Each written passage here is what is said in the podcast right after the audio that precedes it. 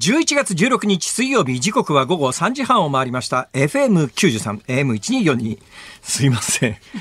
本番前に本当につまらない話をしていて。ちょっと今思い出し笑いをしないでください。ごめんなさい。挨拶ぐらい日本放送ラジオでお聞きの皆さんこんにちは。辛坊治郎です。パソコン、スマートフォンを使ってラジコでお聞きの皆さん。言われてしまいました。おっしゃる通りです。ポッドキャストでお聞きの皆さん、こんにちは。日本放送の増山さやかです。辛坊治郎ズームそこまで言うか。この番組は月曜日から木曜日まで辛坊さんが無邪気な視点で今一番気になる話題を忖度なく語るニュース解説番組です。今日も無私はねこの邪気ですよ年になっ。てねつくづく 派なんすか？いや今日も無邪気でよ。あーありがとうございます。つくづく思いますけどね、世の中には立派な人がたくさんいるんだなと思って、はいなんか生涯を、なんか普通の人が考えつかないようなことの研究に、こう、捧げてる人たちのおかげで、我々の科学技術とかですね、芸術文化というのが、ええ。ああ、前に進んでいくんだな、ということをつくづくね、今日夕刊の日本経済新聞を読んでいて思いました。考えたことあります？何を？なぜ、お辞儀草は触るとお辞儀するのかと。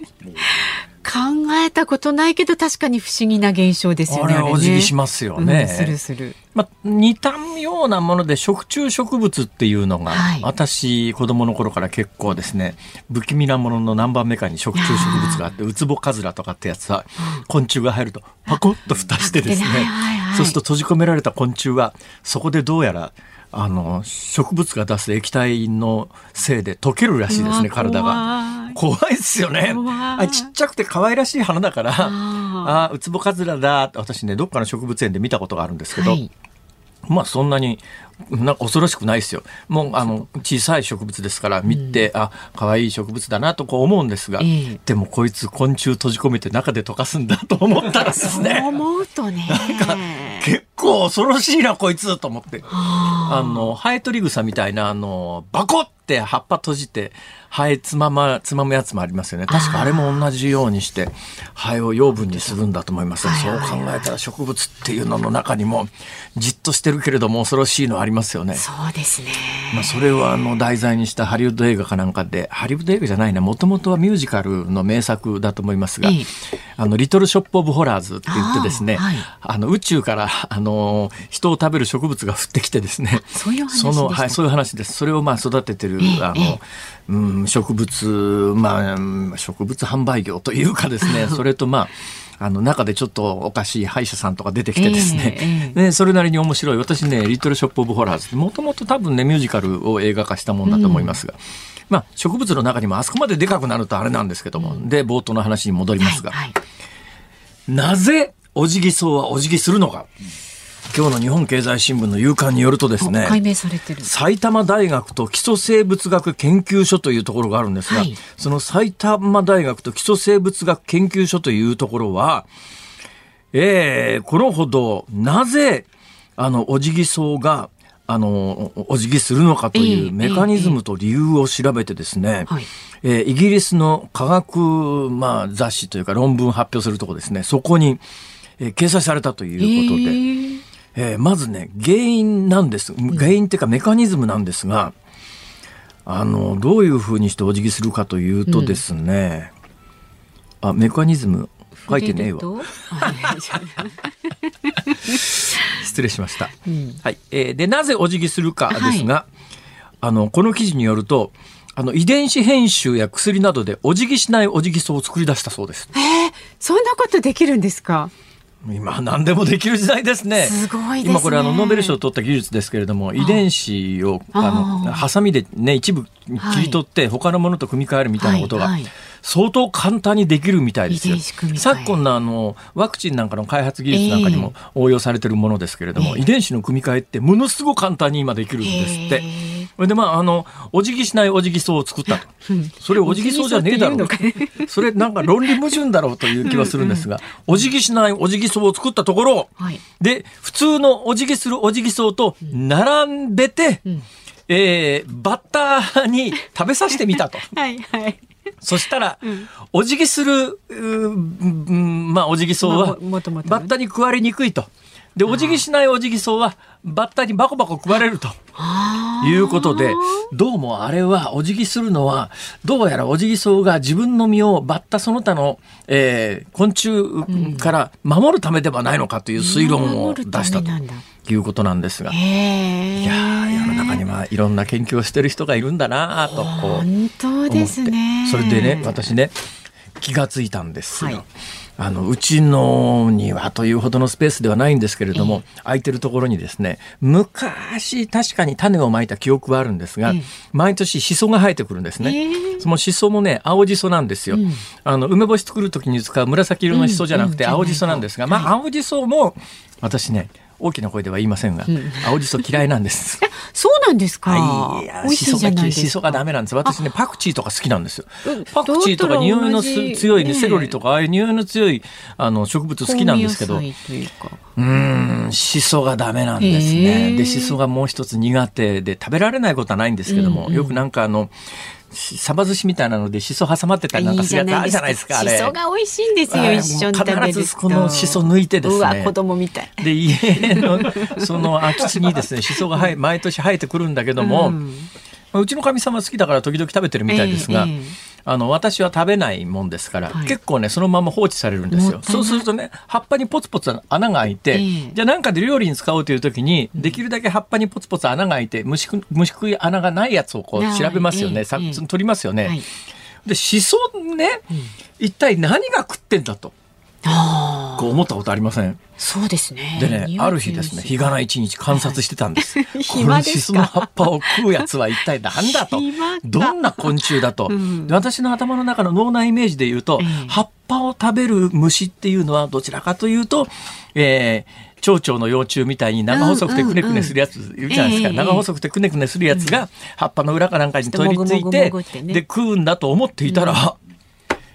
発見したんです、はい、そいつらじゃなかったんです。冤罪でした。うちのシソを食ってたのはバッタでした、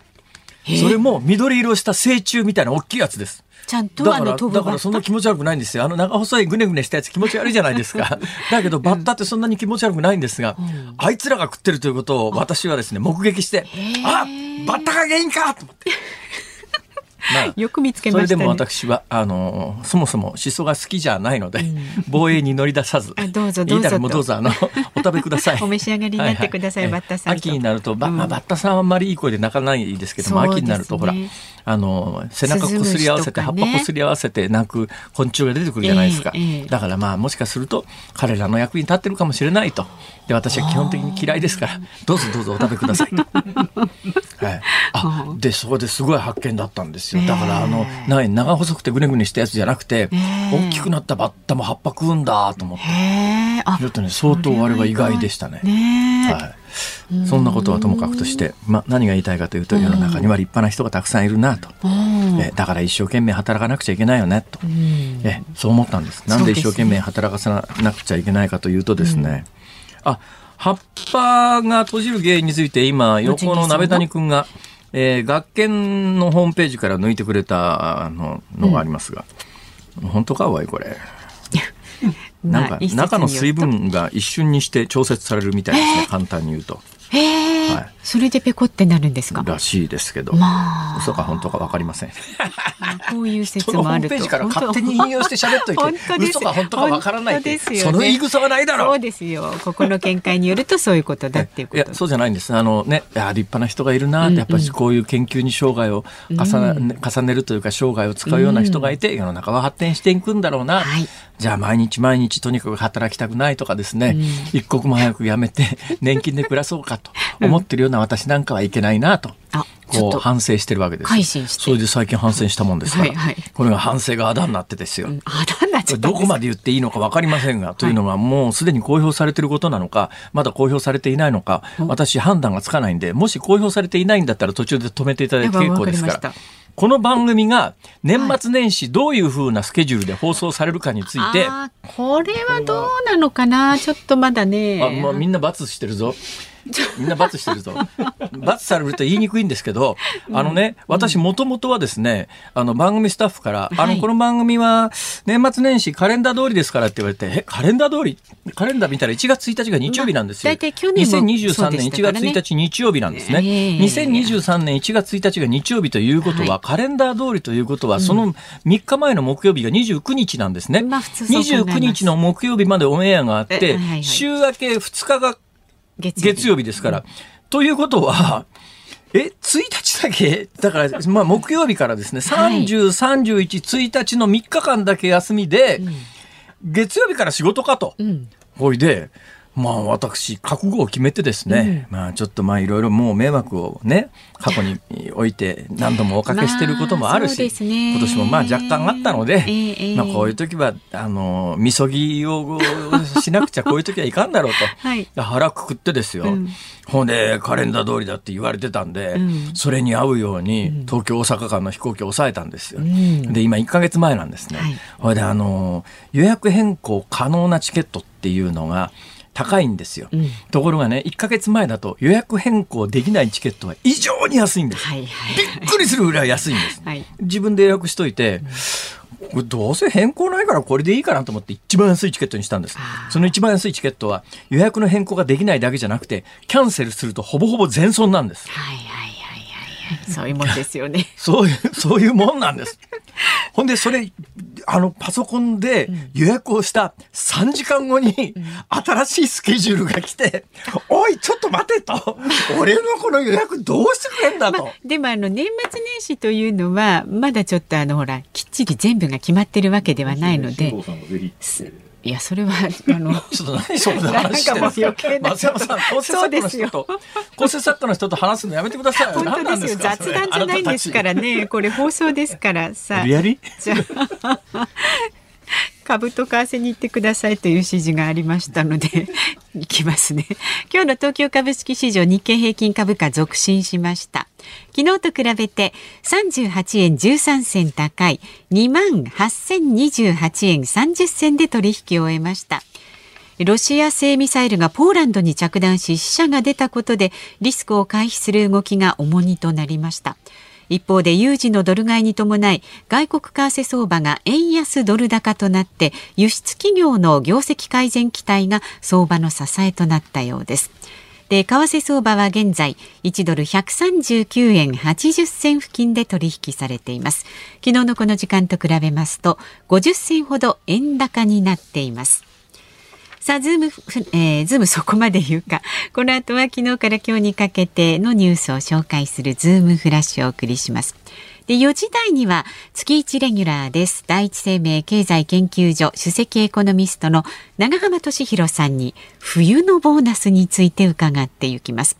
で、5時台は、ポーランドにロシア製のミサイル着弾で2人が死亡、G7 首脳が緊急会合というニュースにズームします。番組ではラジオの前のあなたからのご意見お待ちしております。ニュースや普段の生活で感じる疑問など何でも結構ですので送ってください。メールは zoom zoom アットマーク 1242.com それからえツイッターでもつぶやいてください。ハッシュタグ漢字で辛坊治郎、カタカナでズーム、ハッシュタグ辛坊治郎ズームでつぶやいてください。で、今日も5時26分ぐらいですかね、ズームオンミュージックリクエストをお送りしますが、お題は？航空券が全損になった時に聞きたい曲。航空券が全損になった時に聞きたい曲。どうしてくれんだ まあそんな気持ちを込めた歌があるかもしれませんのでね。選曲の理由も書いて zoom アットマーク 1242.com まで送ってください。この後は最新のニュースにズームします。ニッポン放送がお送りしていますズームそこまで言うか。このコーナーでは辛坊さんが独自の視点でニュースを解説しますまずは昨日から今日にかけてのニュースを紹介するズームフラッシュです。ウクライナとの国境に近いポーランド東部の村で15日爆発があり2人が死亡しました。ポーランド外務省はロシア製のミサイルが落下したとしていますがロシア側は関与を否定しています。インドネシアのバリ島で開かれている G20 サミットでウクライナのゼレンスキー大統領は昨日ビデオ演説を行いロシアを除いた国々を親愛なる G19 と呼び戦争終結を訴えました。アメリカのトランプ前大統領は日本時間の今日午前2024年の大統領選挙への出馬を表明しました。中国の広東省広州市で昨夜新型コロナ対策の封鎖措置に住民が抗議し暴動に発展しました。香港メディアによりますと住民が警察車両や封鎖に使われていたフェンスを倒すなどし警察が高圧放水で鎮圧を図りました。ロシアのタス通信によりますと今月15日アルメニア東部ゲガルクニク州の知事がユニセフユニセフの認定によりますとゲガルクニク州マルトゥニで生まれた女の子が世界で80億人目になったとフェイスブックに投稿しました。少女にみだらな行為をしたとして東京都青少年健全育成条例違反で起訴された33歳の男が交留先の東京拘置所で昨日死亡したことが分かりました。男はハウルと名乗り居場所のない若者らが集う新宿歌舞伎町の一角東横で炊き出しや清掃を行う団体の代表で今月22日東京地裁で初公判が予定されていました。政府の新型コロナ対策分科会の尾身茂会長は昨日テレビ番組の単独インタビューの中で第8波と言われているがこれから間違いなく拡大する。その時に社会経済を止めようとする対策はやらない方が良いと思う。今回は緊急事態宣言や重点措置を出しても意味がないと思う。一番はワクチン。若い人は換気の悪いところではマスクをするということと述べました。アメリカの投資ファンドのベインキャピタルはジェラートピケなどを手掛けるアパレル会社のマッシュホールディングスを買収することが分かりました。買収額は2000億円規模とみられます。新型コロナで部屋着が巣ごもり需要で成長しておりマッシュホールディングスの評価が高まっています。実はですね、はい、あのハウルハウルカラシニコフと名乗っていた33歳の男がですね、はい、えー、まああの東横って何かというと新宿東宝ビルってやつですよ、はい、昔の新宿駒ですね新宿駒の跡地にビルが建って、あそこの横に若い人でどうもやっぱり地方から出てきて行き場をなくしたような若い人がたむろしてるというので、うん、まあ、その人たちの世話をしていたというあのはずだったんだけれども、まあ、16歳の女性と関係を持っていたということで、えー、逮捕されて。ただね、このニュース昨日から実は、昨日オンエアの時にはもうこれ報道されてたんです。うん、で、現地の若者はどういうふうにこれについて考えてるのかというのを、うん、実際に見に行こうと思って昨日新宿行ったんですよ。だから行ったんですはい、昨日新宿それで出かけて行って、まあ、まあ、結果的にはちょっとあの、はい、ここでお話できるような話は聞けなかったんですが、うん、ただね、これ謎なんですよ。東京拘置所で突然33歳の男が亡くなるかって話なんですよ。うん、過去の例で言うと、例えばね、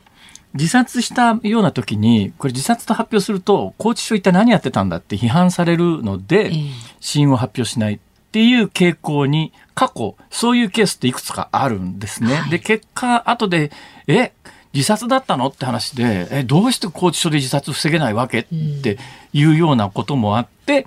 あの、批判をされたこともあるんですが、今のところこれ全くわからない。昨日からずっとこのニュース、私継続して追求してるんですけども、どこ調べても死、亡くなった理由が出てこないんですよ。はい、ただそれ、拘置所で亡くなりました、亡くなった原因は分かりませんで、最後まで押し通すわけには多分いかないんじゃないかなと。えーえー、まあ結構あの若い人たちに、まあ、新宿のあの辺の若い人たちにはまあ、彼にシンパシーを持つ人、まあ、反感持つ人両方なんでね、だから一概にはみんながシンパシーを持っていたとは言わないんですけど、でもやっぱり一定のファンがあの確実にいた人なので、ね、ちょっとやっぱこのまんまで終わりじゃダメだろうという気は私はしますね。さて最後のニュースでジェラピケ。はい、ジェラピケってあのタオル地みたいなモコモコのね。はい。私結構ジェラピケたくさん。辛坊さん意外と可愛い。キュートなものね、部屋着として。あのジェラピケであのピーナッツっていうスヌーピーのシリーズなんかあったりなんかしてですね、私が着てるいつもの家で着てるカーディガンはですね、チャーリー・ブラウンのでっかいあの顔がドーンと乗ってるやつを着てたりしますが、あれあのジェラート・ピケってなんとかなんとなく海外ブランドのような気がするじゃないですか、あれ国内の純粋の国内のブランドなんですよ。それでね非上場の会社なんですが今後やっぱり上場して大きくなっていくに際してその日本人経営者は多分その、えー、大きな資本の傘下に入ってさらなる発展を目指した方がいいと。でここ数年ジェラピケ結構儲かってるんですよ。なんで儲かってるかっていうと、部屋着でしょ？巣ごもり需要で。で他でお金使うことところがない人はちょっとやっぱり家で なんかあのちょっとおしゃれなの着て快適に過ごしたいとかって思う人の消費が結構伸びてて売り上げも伸びてたらしいんですがただこの買収したベインっていうのがですねこれどのぐらいの資本力のあるベあの、まあ、ベンチャーじゃなくて投資会社かというと、はい、10兆円以上の金持ってます。それをもうあの日本でも名だたるえ聞いたら誰でも知ってるようなレストランチェーンとかたくさん買収してんですよ。実はいやそのブランドのまんま仕事してますから気が付かないだけで昔から慣れ親しんで日本の会社だろうと思ってる、えー、えー、衣料品メーカーだとか、うん、あのレストランだとか実は外資の、うん傘下に入っちゃってるっていうのが相当あるんですね。やっぱねあのそういうのはあんまり表面化しませんけれども、はい、過去やっぱ20年ぐらいの間に日本経済が相当弱くなってるよなっていうのが、こういう一つ一つの事案を見ていくと、ものすごく感じることが多いですが、はい。まあ、そんな背景もあって。えー、あジェラピケがアメリカの投資ファンドの傘下に入るのかっていうそんな印象を持ちました。中国の広東省で暴動が起きてんじゃないのと。はい、まあ、今、習近平政権は、あの、未だに中国はゼロコロナ政策ということで、絶対感染者出さないんだっていう、はい、もう、もう何がなって、何があってもロックダウン、もうオミクロンになってからも、もう感染者が見つかるとすぐロックダウン。徹底してますね。で街ごと封鎖しますからね、うん、あの、日本のロックダウンみたいなものとはもうレベルが違いますから、うん、あの、患者が発生したところの町内一帯をバリケードで封鎖したりなんかしますからね。そうすると怒った住民が家帰れねえじゃんって話になって、うん、どうもその区画からバリケード封鎖されたところから1,000人ぐらいが締め出されちゃったみたいで、あのうち帰るんだとかそこから出たいんだとかっていう人と押し問答になって警察がねあの警察の一人一人はいつまでおそらくいつまでこんなバカなことを続けるんだと思ってる人たちもいるだろうけれども、あのそういう仕事の人たちってそれを守るのが仕事だから、ね、自分の意思とは関わりなくバリケード守れって言われた警察官は守ろうとするわけですよ。だけど住民で家帰りたいとか家から出たいとかっていう人はバリケードに押しかけて崩すと、うん、で日本だったら、まあ、マスコミが駆けつけてテレビで報道されて大騒ぎになるんだけど、はい、徹底した完璧な報道管制が敷かれてますから、うん、だけどそれでも中国も最近抜け穴が出てきたのはあの西欧のえー、いわゆる SNS の大半は中国では使えません。やっぱりそれはの思想的なことが広がるのが嫌だとかっていうんで使えなくなってるんですけど、はいうん、中国国内の SNS っていうやつはあるわけですよ。中国国内の SNS で暴動の動画かなんか撮ってですね流すやつが出てきてそれがまあ世界的に漏れちゃったりなんかして今回みたいに普段だったら今までの中国だったらここまでスマホが広がる前だったら絶対出てこないような情報が出始めてるっていう一つの表れなんですがまあ今の中国どうなってるかということをやっぱりこのニュース一つでも表してるよなという気がいたします。ズームフラッシュでした。11月16日水曜日時刻は午後4時4分になってませんね。えー、3分30秒ぐらいです。はい、はい、えー、東京有楽町日本放送第3スタジオから辛坊治郎と増山さやかでお送りしています。辛坊治郎ズームそこまで言うか。いただいたご意見をご紹介します。はい、ありがとうございます。鈴健さん73、49歳の方です。ほうほういつもインドの事務所でポッドキャストで楽しく聞いています。ありがとうございます。インターナショナルですね。ねありがとうございます。昨日はインドの人口が近く中国を抜くというニュースがありました。はいえー、来年には抜きそうです。はい、で確かにインドの人口は本当に多いです。どこまで統計が取れているのか怪しいくらいに多いです。うん、中国もね似たようなところがあって、中国の人口は本当な本当は何人なのか、はい、実はよく分かってないっていう説もあるんです。というのはね、うん、あの一人っ子政策に違反して子供作っちゃった人が罰せられるのが嫌だから戸籍作らずに放置してるっていうケースが中国は相当数あって、だ戸籍のない子供がいるっていう大きな社会問題と同時に、本当は中国の人口ってもっと？いるんじゃねえのっていう説もあって分かんないんですが、まあインドは、まあ、これ以上は知識がないので言いません。はいで自動車市場ですが小型車ではマルチスズキが今でも6割以上のシェアと言われています。この間のねスズキの車がインドですごくたくさん走ってるって話ですね。ねはい、でただ最近はスズキが遅れていた SUV セグメントの占める比率が高くなっており乗用車全体のシェアでいうと43.3%となっていますああの SUV って要するにスポーツユーティリティビークルっていうやつですが、うん。はい、ちょっとまあ大きめの車ですが、はいはい、スズキの得意とするのはやっぱり軽自動車から発達した小さい車なんでね、ねうん、やっぱりインドでも経済発展と同時にでっかい車に乗る人が増えてきてるということなんでしょうね。はい、でインド市場はさまざまな製品の市場として無視できない存在になっていくと思います。今や亀田製菓さんが進出するような状況です。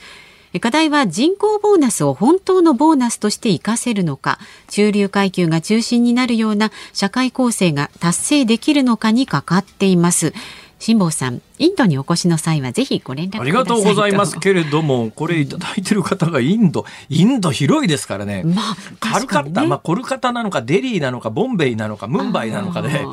だいぶ雰囲気も違いますから、えー、そのあたりも合わせて教えていただけると、うん、え今度行くときにお尋ねするかもしれません。じゃまた情報があったらね、はい、ぜひいろいろと教えてください。さあご意見はメールは ZOOM いいですか？私ね今あのごめんなさいね。CM の間にですね、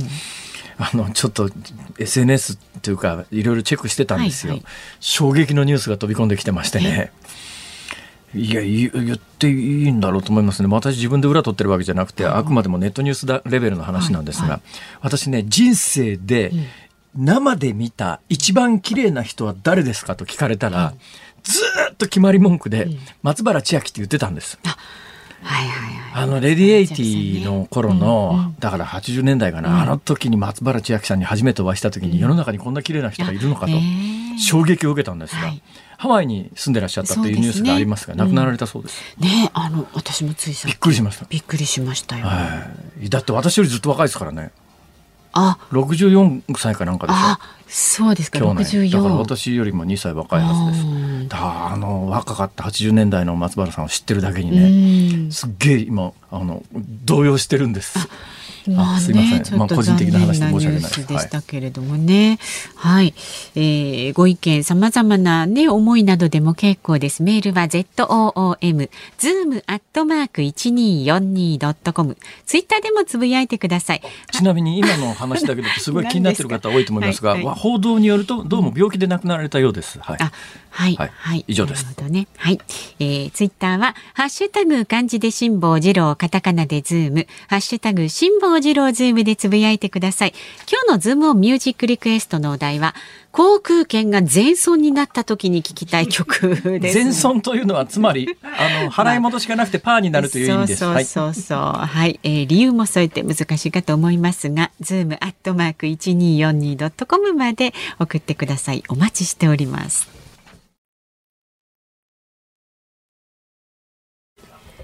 辛坊さんが独自の視点でニュースを解説するズームオン。この時間特集するニュースはこちらです。冬のボーナス2年連続で前年比増額化。第一生命経済研究所の予測によりますと従業員5人以上が働く事業所のこの冬のボーナスは前の年と比べて2.6%増加となっていますちなみに厚生労働省によりますと去年の冬のボーナスの平均支給額は38万787円と前の年より0.1%増加しました。さあ専門家をお迎えしております。月1レギュラーです。第一生命経済研究所首席エコノミストの長浜俊弘さんです。よろしくお願いいたします。よろしくお願いします。なんかずいぶん久しぶりだなと思って手元の資料を見たら、はい、えー、通常はあの毎月第二水曜日にご出演いただく予定になっているのが先、はい、前回はあの公演の都合で一週早くお出になって、はい、今週は公演の都合で一週遅く あのご出演なので、えー、間隔が今までよりだいぶ空いたという一月半ぐらいですかね。噂がありますが、はい、あ確かに言われてみればそうですね。その上、12月にはホリエモンとイベントやるみたいな。いや、はい、はい、そうですね。はい。その上、あの、スタッフの情報によると、はい、最近なんかテレビ出て、廃墟ホテルの解説をしていたという説もありまして。あはい、あの、目覚まし8ですね。いろんな私もなんで呼ばれたかよくわからなかったんですけど。はい、忙しいですね。はい。そうですね。まあでもあのはいロケの方がギャラが高かったんで。受けにいる。そうなんですか？いやロケの方がギャラが高かったんでありがたかったです。はい。ひどい人だなこの人。レギュラーよりもレギュラーよりも目先の金を優先するというさすがエコノミスト。まあそんなことでよろしくお願いします。よろしくお願いします。どうですか、はいえー、最近の話題何、何一番今日語りたいですか？一番いや、まあでもあれじゃないですか。一応、額面通り言ったらこれボーナスなんですよね。ええ。まあ一応、そうですね。まあ結構いいと思います。今年の冬のボーナスは。あの、大企業中心ですけどね。あ、はい、ボーナスね。はい。ボーナス。ああんまりのの乗り気じゃないかいやいや、そんなことないんですよ。私もボーナスというのも、もらわなくなって久しいですから。そういえば昔はボーナス結構楽しみだったなとは思うんですが、今いくらぐらいなんですか、ボーナスって？まあなんかね、去年の冬が平均が38万っていうことでしたね。はい、ただこれちょっと注意が必要なのがですね、あの、ボーナスってやっぱり企業側からしてもこう上げやすいんですね。一時金なので。はいはい、はい、あの基本給とかって上げちゃうともう将来も上げなきゃいけないので。えーえー、で、今年はやっぱり大企業を中心に、あの、やっぱ円安だと、我々消費者には厳しいんですけど、大企業にとってみればプラスなので、結構業績がいいわけですから。だそれで結構、あの増えてる、ね、でも最近あの明らかに物価上がってますから、はい、まあ、ボーナス38万円で。まあ、出ないよりましだし出ないところからね、あの見ればそんなに出て羨ましいっていう人もいるだろうし、まあ、前年度よりも増えてるという話で、まあ、今のこの現行によると前年前の年と比べて2.6%の増加ということなんですが。やっぱり足元の日本の物価って3%からものによったら5%ぐらいまで上がってますよね。そうするともうちょっと上がってこないと、はい、具合悪くないですか？おっしゃる通りだと思いますね。ただこれ物価も全体で見ると3%なんですけど、あの、物とサービスで分けるとですね、はいはい、あの、実は物の物価が6.9%上がっていて、あの、サービスの物価は1%も上がっている、はいはいはい、そうい。う状況ですね。まあ、サービスというのは、まあ、賃金に割と直結しやすい数字で、物というのは買い物に行った時に直接財布に響くのでいうと、上下考えたら、あの、ちょっとぐらい賃金伸びてもそれ以上に物価が上がると、いわゆるその、えー、まあ、簡単に言うと、あの実質賃金っていうのがどんどん下がっちゃうっていう、だから名目上の金額は賃金は増えるんだけども、そのお金で買えるものっていうのが少なくなっちゃうと、これ、これが続くとどんどん貧しくなりますよね。ね。通常、あの、経済成長ってやつはですよ、はい、物価水準よりも賃金水準の方が、例えば1%ずつ上回っていったら、はい、まあ、長い目線でいったときに、はい、あの、豊かになるよねっていうものじゃないですか。これ逆にこれ差が広がっていくっていうのは、いつまで続いて、いつなんとかなるんですか？まあ、これやっぱり経済がある程度、好循環が進んでこないと。厳しいでしょうね。で、まあその多分前提条件としては、なんでこれこんなに物価が上がっちゃってるかっていうと、輸入原材料の値段が上がっちゃってますから、えー、からそこがある程度落ち着いてこないと、まあ厳しいかなというあの、錦の黒田さんなんかは、はい、いや、まあ、あの、来年になったら物価落ち着くって、この間から何回も発言してますが、はい。はい、あれは本当にそう思って言ってるのか、一応立場的にそう言わざるを得ないのか、どうなんですか？いや、でも、あの、日銀の物価見通しを見てもですね、えー、あの、来年は前年比で1%台まで、伸び率が下がりますから。来年ってまあ1年間長いですけどいつ頃の、はい、いつ頃あ来年度の年度の平均年度の平均ですか、はいはいで実はエコノミストの直近の予測の平均値で見てもですね、はいはい、あの来年以降はあの前年比でどんどん下がっていって、ええ、おそらく来年度のお尻ぐらいでは1%ちょっとぐらいのインフレ率にとどまると思いますので、えええー、で実は今あの今年度の賃金って物価上がってるからあんまり上がってる感じしないかもしれませんけど、名目では1%台半ばぐらい上がってるんですね。はいはい。だからこの賃金の上昇率が来年も続けば、ええ。あ来年は実質賃金がプラスになるっていうことをどこかで物価の伸びよりも賃金の伸びが上回るタイミングが来年度中に出てくるだろうと。はい、い。うことなんですね、はい、ただそれあくまでマクロで見た数字なので。それちょっと、もしそうならなかったら長間さん、はい。はい、責任取ってくれますか？いやでも多分実質来年はプラスになると思いますけどね、はい、たださすがに今年あのいわゆる賃金以上に物価上がっちゃった分の負担が増えた分を全部補えるまで上がるかっていうと、まあ、そこまでは多分難しいと思います、ね、なかなかね、年金生活者厳しいだろうと思うのは、はい、昔は年金の改定って基本物価水準、物価連動だったやつを、はい、今あの、賃金連動も一部導入でき、はい、あの併用するようになって、はい。えー、今年みたいなおそらく物価賃金上昇率だと、来年の年金改定額は、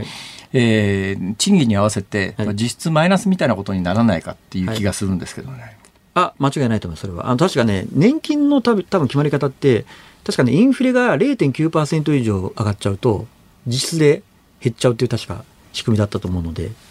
だからまあだからね結構その上、まあ、高齢者が頼みの昔だったら頼みにして、まあ、最近はもうここまで低金利になると誰も楽し頼みにしてないとは言いながら、えー、貯金はどんどんあの目減りしていく状況の中で、はい、結構高齢者きついだろうなという気がするんですけど。そうですね。あとはまあなんですかね高齢者の方だと意外にですね家の中にですね、えー、今売ったらめちゃめちゃ高く売れるような骨董品とか持ってる人とかが いたりするので。そこですか、はいはいはい、もうそこでなんとかしのぐっていう。その方向性あると思いますけどね。家のものを売り出す、はい、なんか新たけのこ生活みたいですね、ええ、だって今ね世界中でいろいろ物価上がってるわけじゃないですか、はい、だから当然買うものも高くなってるんです売るものも高くなってるわけで、ええ、もちろん何でも高く売れるわけじゃないと思うんですけど、え、意外に掘り出し物がシニアの方持ってるんじゃないかなっていう。どんなものが売れますかね。どうですかね。まあ、確実に高く売れるのは、まだロレックスの時計だと思うんですけど。まあ、それ以外にも多分いろんな。はい。この前びっくりしましたな。銀座でなんかね、なんか中古の、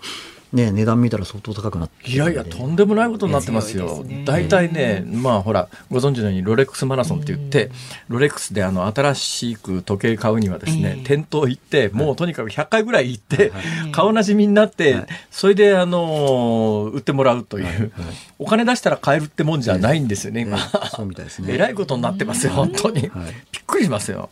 はい。まあそんなことはともかくとして。えー、GDP が昨日なんかあの、えー、年率換算1%ちょっと下がったって結構大きなニュースになってますが、はい、これはどう見たらいいんですか、えーとまああのまあ、悪いかいいかって言ったら、まあ、悪いんですけどただヘッドラインの数字ほど悪くないんじゃないかなと思ってなるほど。要は最大の落ち込みの理由って何かというと輸入が増えてるってことですね。はいはい。これ輸入が増えてるってどういうことかっていうと、やっぱ国内の需要があるから輸入が増えてるわけじゃないですか。えー、ってことからすると、あとはまあ在庫も減ってるので、ええ、実はあの国内の需要自体はそこまでは落ち込んでないと。なるほど。ただ、裏を返せばそれだけ国内で、えー、調達できないものを海外から買ってるってことなわけですから、うん、まあ、あの課題としてはやっぱりこれまでもそうですけどいかにその日本で自給率を高めるか、ええ、あのそこはやっぱり引き続き課題としては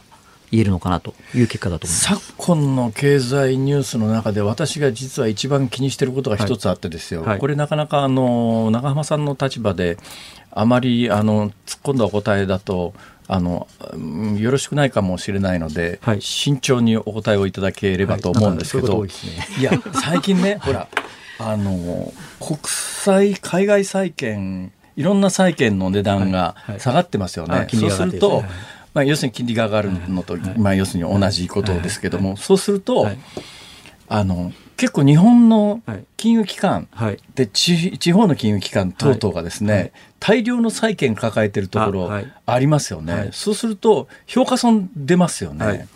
体力的に日本の銀行って大丈夫なのかしらとか素朴に思うんですけど。うんまあでもそれが本当にやばかったら多分マーケットが混乱してると思うんでそこはなんとかいやだからそれでマーケットが混乱するようなことがどっかのタイミングで起きないっていいいい言ってほしいな。ああ、でも、いや、それはね、でもやっぱり、マーケットって絶対が、絶対はありませんので、ええ、まあ実は私も若干ちょっと警戒しているのが、はあ、その、あの、仮にその金融危機的な状況が起こるとすると、ええ。私はヨーロッパがきな臭いなと思っていてですね、はあはあ、やっぱり、まあ、今、辛坊さんがおっしゃったことと多分絡むと思うんですけど、ええ、ただでさえやっぱりコロナショックの後に、まあ、世界的にこうヘリマネのようにお金ジャブジャブしたわけじゃないですか、はいはい、ヘリマネってヘリコプターマネーって言ってですね、えー、この間まあこれを唱えたバーナキさんという人がノーベル賞、えー、ノーベル経済学賞をもらいましたけどね。それだけまあコロナで経済が落ち込むのまずいってことで、まあ、ジャブジャブお金つって、まあ、支えたわけですね。はいでもそれだけ、まあ、それでもちろん支えられた部分もあるんだけども、あの要は本来行ってはいけないところにお金が行っている可能性があるわけで、まあ、そこが急激にこうね、今世界的に利上げしてますから、こう引き上げられるとですね、過去の金融危機が起きた時もそうなんですけど、誰も注目してないところはいきなりなんか、ドンとこう、なんですかね、マーケットでこう。そうです。みんなが警戒してるところって、意外と発火点にならないですよね。え、そこかっていうのありますよね。で、大体やっぱり金融がわーってやった後に、どっかで突然ボーンと出て、金融危機になるので、それを考えると、もう私はちょっと、なんか、政治的な不安定感が強まってきているヨーロッパ、あの、結構やっぱり、ロシアからのね、はい、あの、化石燃料の依存度も高かったりとかしますので、うん、なんか仮になんか起きるとしたら、ヨーロッパの何かがこう、暴発するのかなっていう。我々は今、それにどう備えたらいいですか？どう備えたらいいか。はい。うーん、まあ、下手に、うん、下手になんか、短期間で巨額なあ限定の資産に投資とかまあややっとかない方がいいかもしれませんね。はい、だからまあ分かりやすく言えば多分金融危機とか起きたら、えー、多分すぐ円高進むと思うんですよ。えーえなると、なんかね、まあ、少し前から話題になってましたけど、あのまあ、外貨建て、外貨預金とかね、なんかそういうのを、ちょっとこのタイミングからの多分遅いと思うよくね、最近ね、もう明らかな釣り広告みたいなやつがあるわけですよ。はい、どういう釣り広告かっていうとね、年利9%とか書いてあるわけですよ。え、年利 9%? って。でよく読むと、こんなすっごい、もう、あの、虫眼鏡で見ないと絶対読めないっていうぐらいの字で、えー、最初の3か月だけ適用って書いてあって、え ?3 か月みたいな。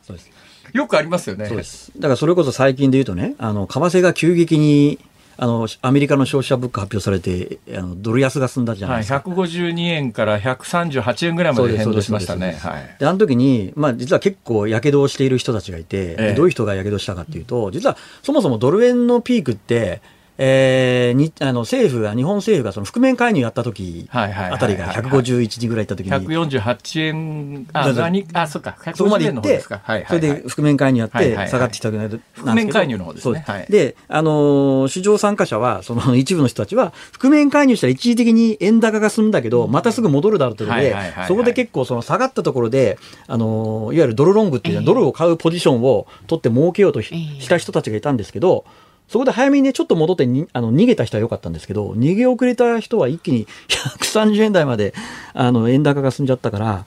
多分そういう人で、レバレッジとこれ、152円っていうあたりの水準っていうのが、はい、当面の円安水準のピークだと見てます、はい、あのまあ、私はピークの可能性が高いと見てます。はい、もともと私、年内ドル円ピークアウトって見てたんですけど。年内ピークアウト。はいはい。ただね、まあ、あの私もあの国策に協力しようとですね、はい、えー、若干持っていた あのドルを148円ぐらいで全部売り飛ばしたんですけど、すごいですね。1000ドルぐらいですけど 素晴らしい。全部全部売り飛ばして。素晴らしい、まあ、とにかく短期的にこの辺がピークかなという感覚はあったんですが、だけど、どうもそのエコノミストの人を目の前にして言うのもなんですが、はいはい大体あの1月1日3日ぐらいの日本経済新聞に、エコノミストの人たちとか、あの経済界の人たちが、今年の為替と株の予測ってやるじゃないですか。その1月の今年の3日に日経に書いてた人で、この、この為替相場を予想した人が一人でもいたのかって話ですよ。いや、いないと思いますよ。だって、それこそ、為替って本当難しいのは、結局あれって通貨の交換比率なので、非常に当てるのが難しくて、実は過去にある人が研究したのがあって、それこそ今みたいな話で、えー、年初に、あの、その、専門家が予測した為替と実際の、あの、為替がどれぐらいの、あの、的中率があったかっていうのを調べたら、あの、過去10年かなんかで半分以上がレンジを外してるって言ってましたね。ああ、だから要はその110円から130円っていうかなり幅を取って予測してるんだけど、それを超えちゃってるということですね。うん、半分ぐらいが。やっぱ為替って難しいんだと思います。ね、いや、それ言われちゃうと、それ、予測聞けなくなっちゃうじゃないですか。だって次回お出いただくのは12月か。あその次には多分年内。のそういうものの数字を予測していただかなきゃいけない、多分あでも私はあのー、私が予測するのは今年の年末のドル円よりも来年の年末のドル円の方が円高になってると思います。なるほど。私多分アメリカ来年の後半は多分金融緩和の方に引き金利利下げの方に転じていると思うんで、はいはいはい、まあ、どっかでやっぱりそれはいつまでもね、はい、いつまでも同じ政策続けられないから、うん、どっかであの転じるところはありますよね。はいなのでそれをどこのタイミングで見るかと。そうです。ね、まあただね一方でね1ドル500円とか予測されてる人もいるわけですから。分かんないですからね、はい、それは。まあなんともなんとも言えないですけどね。なんとも言えないですけど私はあのハワイあまあいいやそんな個人的な話は。まあ気になるところですねそうですか、ね、はい、えー、さてえーえー、手元のこの質問項目資料みたいなものをこう、ま、毎回ディレクター構成作家が書いてくれるんですが、はい。はい、そこに書いてあるんですけど2025年大阪・関西万博が期待持てるかって今これ聞かれても困るでしょあでも私は持てると思っていてですね、ええ、どういう意味で持てるかっていうとですねあの今回岸田政権の経済対策の中にも多分入ってると思うんですけどインバウンド消費の目標5兆円っていうはいはいはい。で、まあ、それはなんでかというと、2019年のコロナ前に4.8兆までいったからなんですけど、えー、これ私、あの、すぐには達成できないと思うんですけど、それこそ大阪万博がある25年に達成できるんじゃないかなと思ってます。やっぱり万博あればそれだけ海外からたくさん来ますし、あとはその4.8兆円2019年にインバウンド消費行った時って、うち4割が中国人の消費だったんですね。でも今って中国ゼロコロナで、なかなか自由に旅行できないじゃないですか。でもさすがに2025年ぐらいまで行けば、それなりに戻ってくるのかなってことを考えると、はい、2025年はインバウンド消費5兆円。いけそうな気がします。今のうちですよ。国内旅行しておくんだったら、もうね、もう今京都なんかでもね、うん、京都なんかもう日本人観光客で大変なことになってますけどね、はい、だからまあ中国の皆さんがいらっしゃる前に、はい、今までちょっと行きたいけれどももう人がいっぱいでっていうところは行っちゃおうっていうことなんですかね、はい、結構あの日本人観光客で地方の観光地すごいことになってますよね。ねはい。毎回、えー、終わりの締めでいただいてるあの今日の儲け話をいただく前にもうそろそろやめろの音楽が私の耳には届いておりますが、まあ、せっかくですからお願いします、えー、最近観光支援策であの使ったんですけど、ええ、5000円ぐらいの宿泊まると、はい、4割引きだと3000円になるじゃないですか。はいはい、であの3000円のクーポンもらえるから、ええ、実質タダで泊まれるっていう経験をしました。なるほどね。はいじゃあこれをぜひ。いや私 この間からねそれ旅行支援使おうと思うんだけど 行きたいと思うところ全部ダメ。そうそうもう結構もう、はい、上限達しちゃってるんですよね。そうなんかあのほら飲食でも安いのチケット、ほら売ってるじゃないですか。昨日買いに行こうと思ったらもうあのもう終わりましたっていう大きな看板があって、どうなってるんですか？いや、なんかね、多分ね、ああいうネットのサイトはいっぱいなので、旅行会社とか行くとまだ結構余ってるところらしいです。ね、方法がね、ちょっとそこまでまめに頑張れるかって話ですね。はい、ありがとうございました。じゃあまた来月お願いします。よろしくお願いします。来月はいつかな。第一生命経済研究所出席エコノミストの長浜俊弘さんでした。ありがとうございました。ニッポン放送辛坊治郎ズームそこまで言うかをポッドキャスト YouTube でお聞きのあなた。いつもどうもありがとうございます。ニッポン放送の増山さやかです。お聞きの内容は配信用に編集したものです。辛坊治郎ズームそこまで言うかはラジオ局ニッポン放送で月曜日から木曜日午後3時半から毎日生放送でお送りしています。番組はラジオの FM93 AM1242 に加えてラジコでもお聞きいただけます。ラジオラジコではポッドキャスト YouTube 版にはないコンテンツが盛りだくさん。アトムさん吉田由紀ちゃんの中継企画さらに辛坊さんが「夕刊富士」の気になる記事を解説するコーナーそして辛坊さんが聞きたい曲をお送りする「ズームオンミュージックリクエスト」などラジオラジコでしか聞けないあんなことやこんなことがいっぱいです。ポッドキャスト YouTube を聞いた後はぜひラジオラジコで辛坊治郎ズームそこまで言うかをお楽しみください。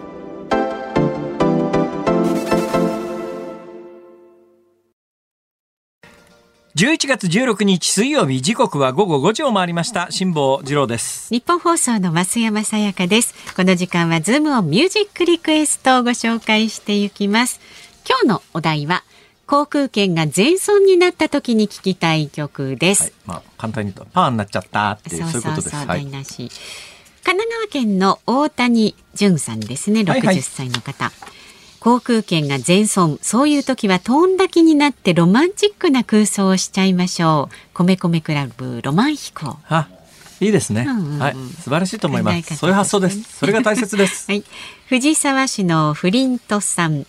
これしかないでしょう、えー、 Leaving on a Jet Plane。悲しみのジェットプレイン。ピーター・ポール・アンド・マリー。PPM PPM PPM はい。ああ PPM 思い出あります Puff とかっていう曲なかったですか？あ。 Puff the Magic Dragon っていうね。PPM でね、あれ PPM じゃなかったですかね。多分ね。はい。それか曖昧なことですいません。群馬県のこたつの上にアルミカンさん53歳小野真代さんのトーンでイスタンブールでお願いします。歌詞の中にも、ひねり捨てるだけで諦められる人とまるで辛坊さんみたいと思いました。え私ひねり捨てるだけで諦められちゃうんですか？どどうなんだろう？そう思う人なのか思われる人なのかが微妙ですけどね。はい、ラジオネームいすみ市の笑顔で勘抜きさん60歳リクエストはニール・セダカ恋の片道切符。名曲ですねあとは横浜市にお住まい影丸さん65歳男性は松任谷由実さんダイヤモンドダストが消えぬ間に全損ということは水の泡になったってことですね、はい、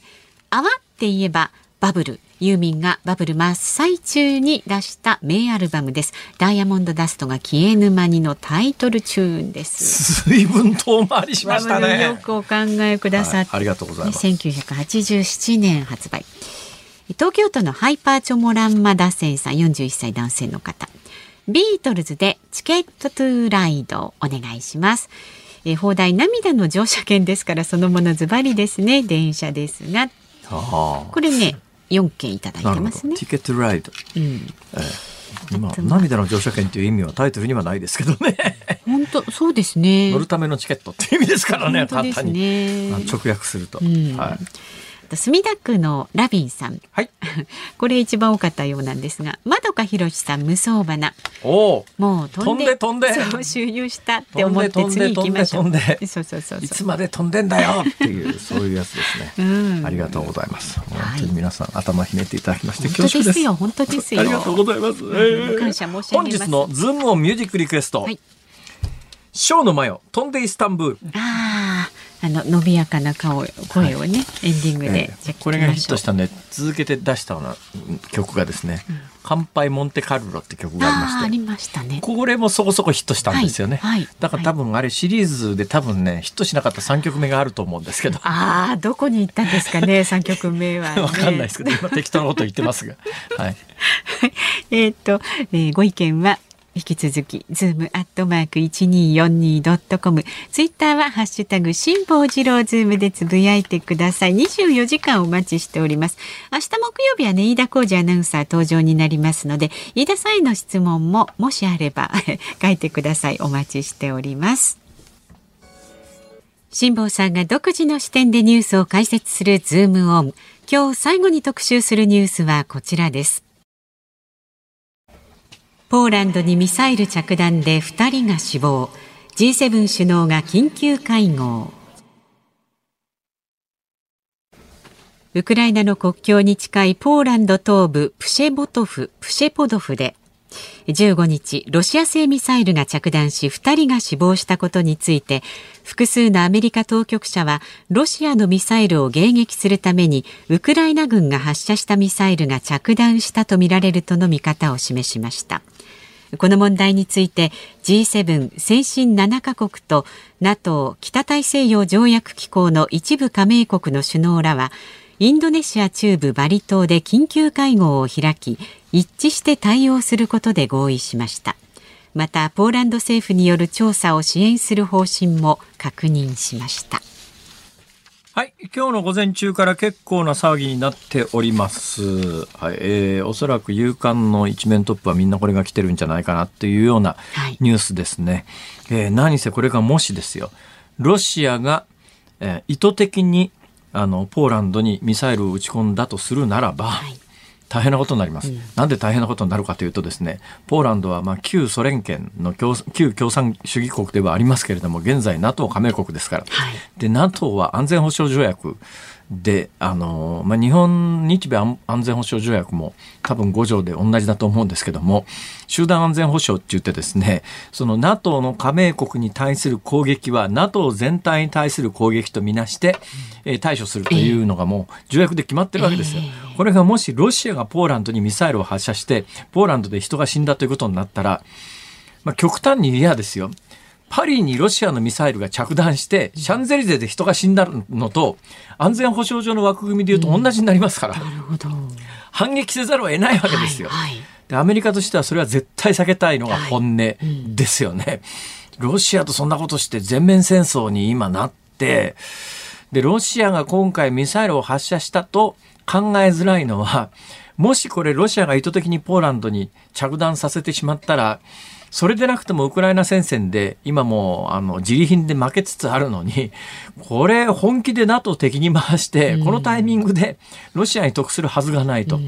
でまあ、推理小説でいうところの、えー、それをした時に誰が一番得するんだという思考に立ったら、はい、常識ではロシアはやらないだろうね。ところがこれ第一報段階で、あのポーランド外務省の発表でロシア製のミサイルであるという発表が行われたんです。はいでね、それ、それも嘘じゃないと思うんです。というのが、今のところ最新の情報で言うと、おそらくロシアから飛んでくるミサイルを迎撃するためにウクライナがミサイルを発射して、うん、そのミサイルがそれて、あの、国境線から数キロのところですから、えポーランドに着弾して、はい、まあ、それが、まあ、たまたま運悪く人が2人 ,2 人死んじゃうような犠牲を招いちゃったんじゃないの？っていう、これが最新の情報なんですけども、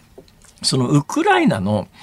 ロシア製のミサイルに対する、まあ、反撃用の迎撃ミサイルっていうのもロシア製なんですよ。だから、どっちみち、嘘じゃないのはポーランドの最初の発表も、落ちてるミサイルを調べて、どこ製のミサイルだということを破片を見たら、ロシア製のミサイルであったことは、これ多分事実なんだと思います。ロシア製のミサイルなんだけど、発射したのが誰かわからない。で、実はこれあの、もう一つロシアがやったとは考えにくい、まあ背景で言うと、わざわざ G20 が行われていて、まあ、ロシアのあのそのタイミングではミサイルが着弾した段階でロシアのあのプーチンに代わって、えー、G20 にインドネシアでやってきてたラブロフっていう外務大臣はもうあの現地を後にしてるとは言いながら各国の首脳が集まってる状況の中で、うん、NATO の領域にミサイルをロシアが撃ち込んだらどんなことになるかっていうのは。で、えー、かなり早い段階でアメリカはロシアが打ち込んだわけじゃなさそうだなっていう情報はもう即大統領には上がってたはずです。はい、というのは大統領がバイデンさんが一番最初にですねこれは多分ねそこまで踏み込んでしゃべることをアメリカは想定してなかった可能性があるんですけども、えー、バイデンさんって割と正直な人で何でも喋っちゃう人なんで かなり早い段階でいや、ロシアのミサイルじゃないんじゃないかなみたいなことをちょっとごめんなさいね、手元の資料で一番わかりやすい文言で言うと、はいえー、バイデンさんは一番最初の第一報段階でですね、えー、こう言ってます。あのミサイルの軌跡から考えるとロシアから発射されたとは考えにくい、そんなこと分かるのかって言うと分かるんですね、これが。あの今、北朝鮮もそうですけれども、ポーランドも、ポーランドからあの NATO の東側ですね、からウクライナにかけては、ロシアメリカは徹底的に衛星その他の衛星だけじゃなくて、はい、あの偵察機も飛ばして、うん、飛び交うミサイルに関してどこが発射したミサイルかというのは全部突き止めてるはずですから。から今回着弾したこのミサイルがどういうものかというのはかなり早い段階でアメリカが掴んでいて、うん、あとはどのタイミングでどこまで喋るか。でこれに関してどこどのタイミングでどこまで喋るかっていうのは国防上も非常に大切なのは、はい、これを、ま、正確な情報を全部すぐに喋ったということになるとどのくらいの要するにミサイル探知能力があるかということを全部ばらすことになりますから分かっていても言えないんですよそれ。それ言っちゃうといや全部あそこまで分かってるんだ、えー、逆に言うとそこまでしか分かっていないんだという情報も相手に当たることになりますから。だからその辺は分かっていても曖昧にするんですね、えーえー、だからバイデンさんの言い方で言うといやロシアが発射したとは思えないよねぐらいな。だけどもその段階でバイデンは確信があったと思います、あこれはロシアが発射したミサイルではなくてロシアが発射したミサイルに対して迎撃するためのあのウクライナのミサイルがそれて着弾したんだろうなっていうのはかなり早い段階で突き止めていたはずで、でこれに関してなぜ言及したかというとこれあのロシアが撃ち込んだミサイルがポーランドに着弾したということが全世界的に広がっちゃうと世論的に何もしない、反撃しないのかっていう話になりますから、早めにその反撃しないのかっていう世論を抑えたかったということもあるはずです。今回本当にまああのは言葉は悪いですけどあの偽旗作戦っていうのがよくあの軍事の世界にはあってですね、はい、自分で仕掛けて、えー、それをきっかけに戦争を開始するっていうのがあるわけですよ。うん今回もし NATO が対ロシアに対して戦争を始めたいともし思っていたら、うん、今回みたいなチャンスをあの逃すはずはないですから。だけどそこまでやりたくないっていうのが本音ですね、えー、今回戦線拡大したって NATO にとってもアメリカにとっても金ばっかりかかって、得することは何もないわけで本音で言うとやりたくないと、うん、戦争はウクライナにやってほしいっていうか、まあ、ウクライナがあのやるためのあの後ろから武器の供与はするけれども NATO の兵隊や自国の兵隊を、うん、リスク、ね、危険にさらしてまで、対それロシアと本気の戦争をやるつもりはないっていうのはもう,、もう見え見えですから、まあ、この辺りは今日まあ早めに火消しに走ったよねっていう。だけど、まあ、大きな枠組みで言っとくと、何が原因にしろ、どこの発射したミサイルが、あの、えー、結果を招いたにせよ、今年の2月に、ロシアがウクライナに侵攻していなければ、こんなことは起きていないわけだから、うんね、結果における全ての責任はやっぱりロシアにあるっていう目線はね、はい、失うべきではなかろうと、そうは思います。ズームオンでした。ズームオンミュージックリクエストをお送りしたのは群馬県のラジオネームこたつの上にアルミカンさんからのリクエストショーの前を飛んでイスタンブールえー、この曲が大ヒットした時には随分ポップな曲だなと思ったんですが改めて聞くと相当演歌チックなイントロで驚きました、なんかちょっと昭和歌謡というかね なんかねそういうノリはあります、ね、全くそうですね、えー、作詞千秋哲也さん作曲堤恭平さん。はい、でございます。私ねこの曲大ヒットしたもんですから、うん、イスタンブールまで行きましたよあそうですか。結構私ね流行に弱いんですね。その前にはですね。その前にはあの五木ひろゆきさんの小説で、ソフィアの秋っていうのが流行ったんですが、はい、あのソフィアってブルガリアの首都なんですけども、えあの小説読んでブルガリア行っちゃいましたからね。まあ影響されやすいですそうなんです。はい。えあそれで言ったらね、うん、驚いたんですよ。今日ここへ来る時に。この番組でもお話しましたように、私ここへ来る途中で、はい、ガードレールに足乗っけてストレッチしてるってお話ししたじゃないですか。そうそう気をつけてください。私とほぼ同年代の男性が、はい。はい、ガードレールに足のけてストレッチしてて同じこと考える驚いた。などうも俺だけじゃねえわと思って。はいさあお聞きの放送。日本放送この後5時半からは鶴子師匠美和子様の鶴子の噂のゴールデンリクエスト。明日の朝6時からの飯田浩二の OK 工事アップ。コメンテーターは明治大学教授で経済学者の飯田康之さん。トランプ氏の2024年大統領出馬表明について現地から青山学院大学客員教授でジャーナリストの峯村健司さんに伝えてもらいます。でこのズームは飯田アナウンサー登場です。というわけで、はい今日はねああ、衝撃の告白がありましてですね。ええ、ゆきちゃんのね、ご結婚吉田ゆきちゃんご結婚。そう、メールもいただいてます。神奈川県伊勢原市のアクアフェリオさんとか、ラジオネーム、猫パンチさん、ゆきちゃんおめでとうございますとかね、ペヤングさんは、えっと、辛坊さんが塩対応っていうところを突っ込んでますけれどそんなことないんですけど、今ちょっと試案中でですね、吉田ゆきちゃんっていう呼びかけを、明日からどうしようかと。ちょっと卒業した方がいいんじゃないですか、人妻でし大体そもそも評判悪かったんですけど、あれね。ここまでのお相手は辛坊治郎と。また明日。